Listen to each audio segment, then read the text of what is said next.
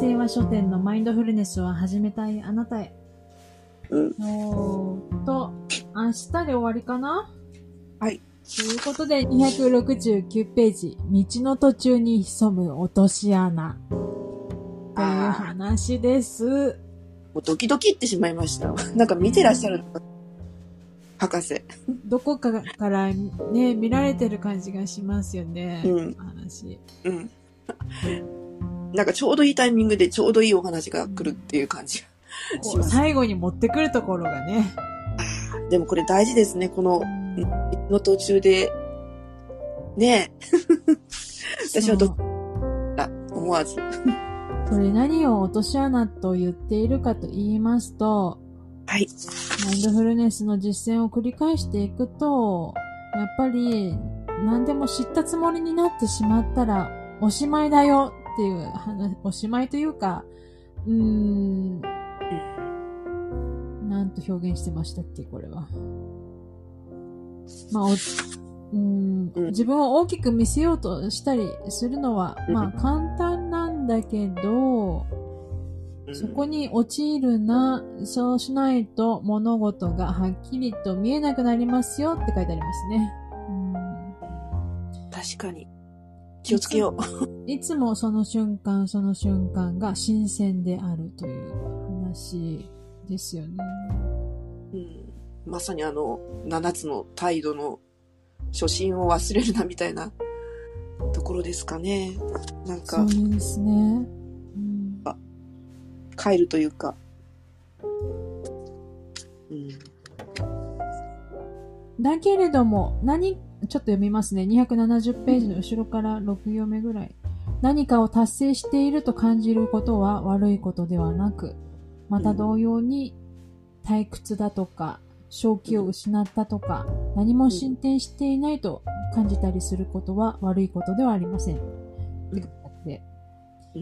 何かを感じる、何かを思うって、その内容自体が悪いことではないと。うん。というふうにも書いてくださっていますね。うん私これでリトリートの時のこと思い出したんですよね。うん。前もここでお話ししたんですけど、リトリートの時に、またさ、また、瞑想やってると、なんかたまにすごくいい体験っていうのをすることがあるんですよ。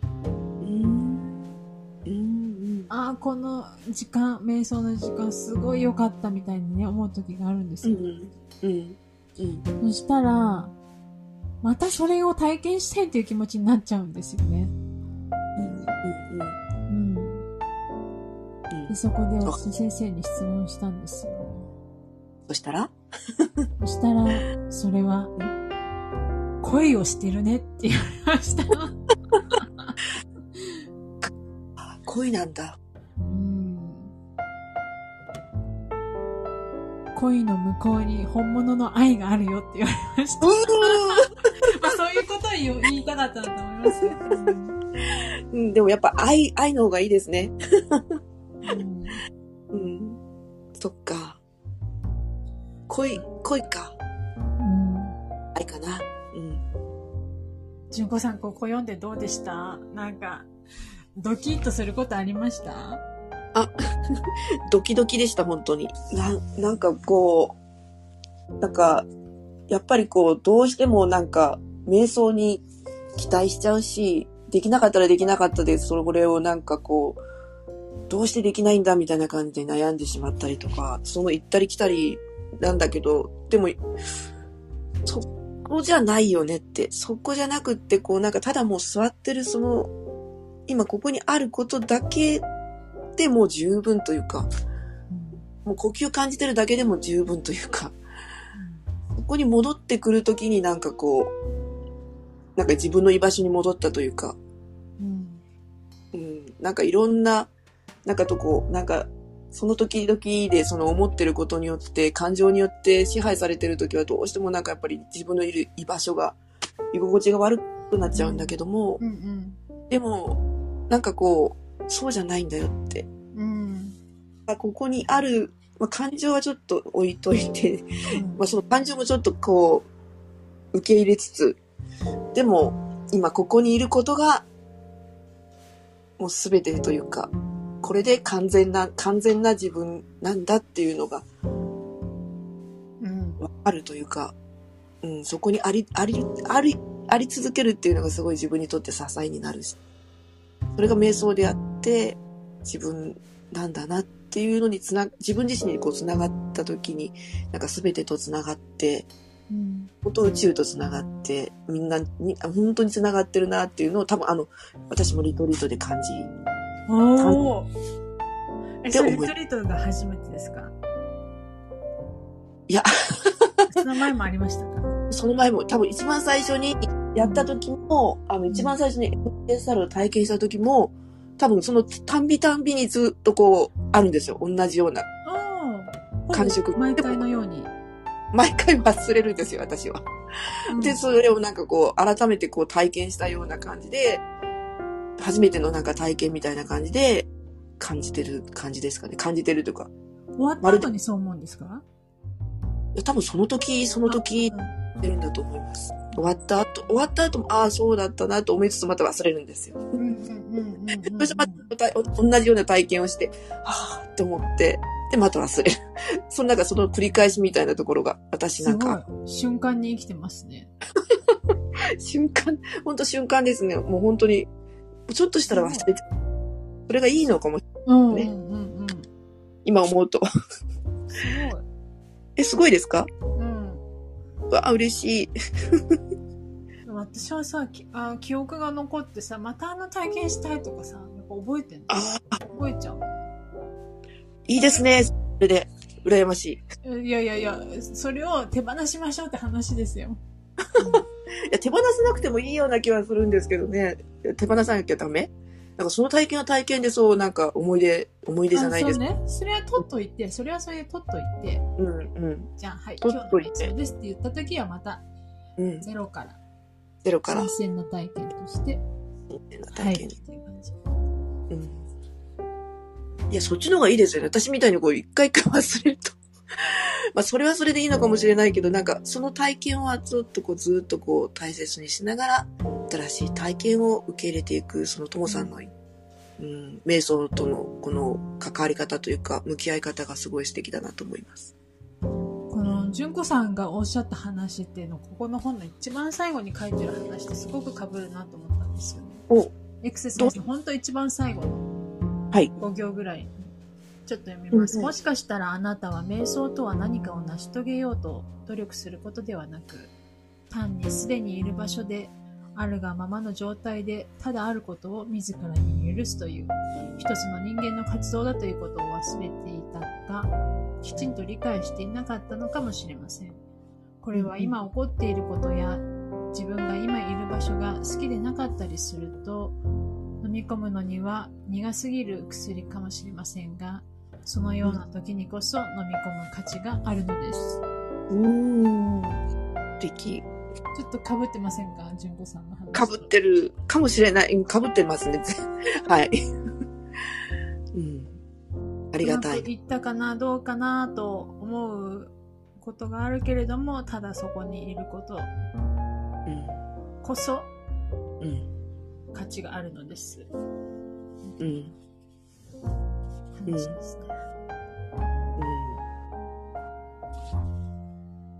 なんか今ここが多分一番の安全、安心安全の場所なんだろうな、みたいなうん感じがします。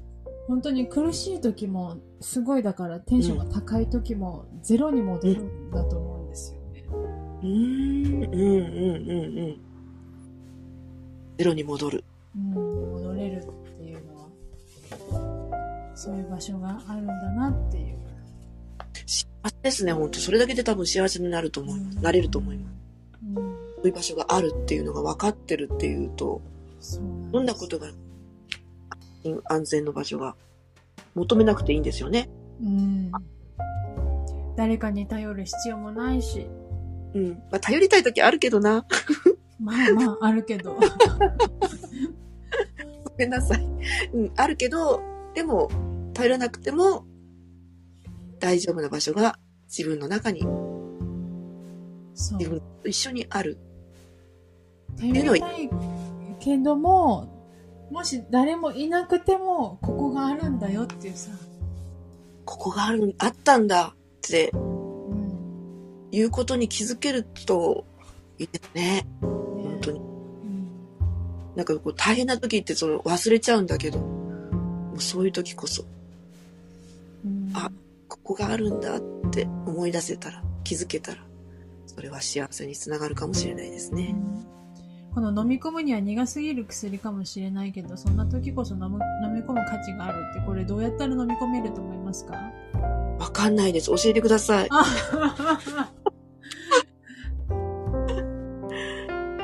ともさんどうやって飲み込みますか？あー。純子さんどうしてますか？一回手放すかな。一回は、だね。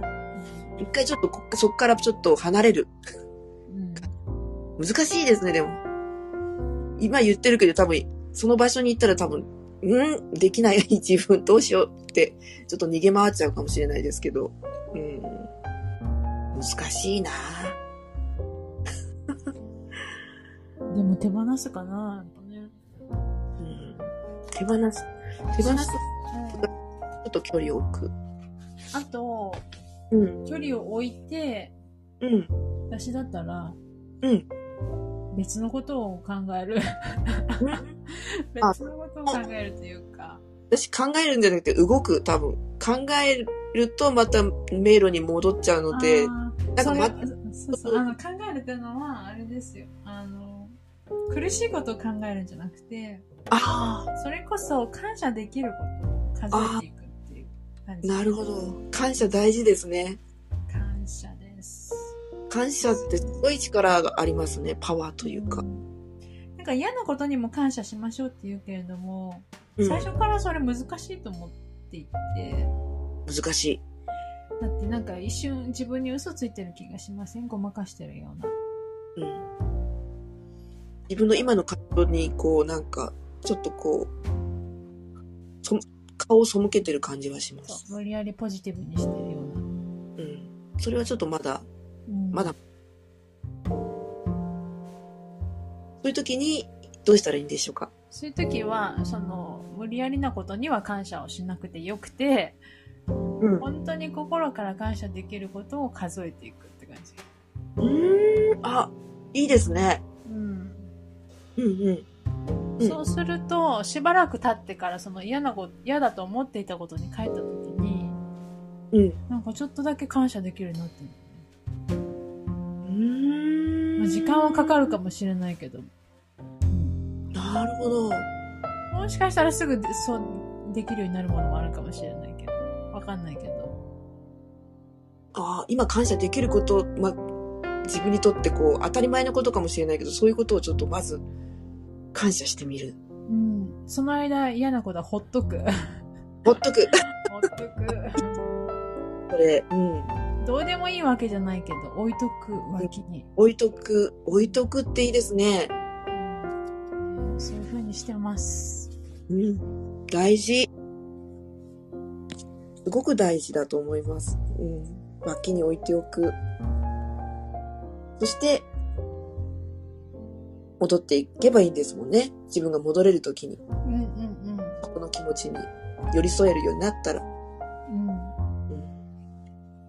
そしたら、その戻った時に、うん。やっぱり感謝できないかもしれないし、うんうん。っていうこともあるかもしれないけど、ちょっとなんか感謝できるようになってきた、みたいなのもあるかもしれない。おー。すごい。それすごいですね。う。うんん。ちょっとこう、近寄れるんですね。こう、歩み寄れる。そんな感じ、そうそうそうそう。いやーうん。なんかそうやって少しずつこう、ね、関係性をちょっとその、そのことだったり、ものだったり、人だったりと、ちょっとずつ関係性を築いていけたらいいですね。うん。うんうん。急がない。枠を置いておく急がない。急がない諦めてもないけど、急がない。うん。急がない。ゆっくりと。でいいんですもんね。人生なんか。うん、まだマインドフルネスを始めたばっかりだし、そんなに焦る必要はないと。なんかそれ考えると、そうやって考えるとすごい楽になりますね。ううんんうん楽っていいですよね。楽しなきゃダメですね。ダメだ、ダメって言っちゃいけないな。ということはいいことです。うあんまりこうなんかこう楽しすぎるっていうふうに構え、あれしちゃうとまたか、そこはちょっと違うけれども、うん楽をすることはすごい大事かもしれないですね。自然とできるって。うん。自然が楽は自然とできるかな、うん言い換えると。うん、自然ですね。うんうん、ナチュラルという、うん、自然だ。自然にできる感じっていうのは、いいですね。うん関係性的に、関係的に。うん、はい。それでは、今日はこんな感じですかね。それでは、えー今日も、今日のこれからの時間が皆様にとって素敵な時間が流れますように心から願っております。ありがとうございます。ありがとうございました。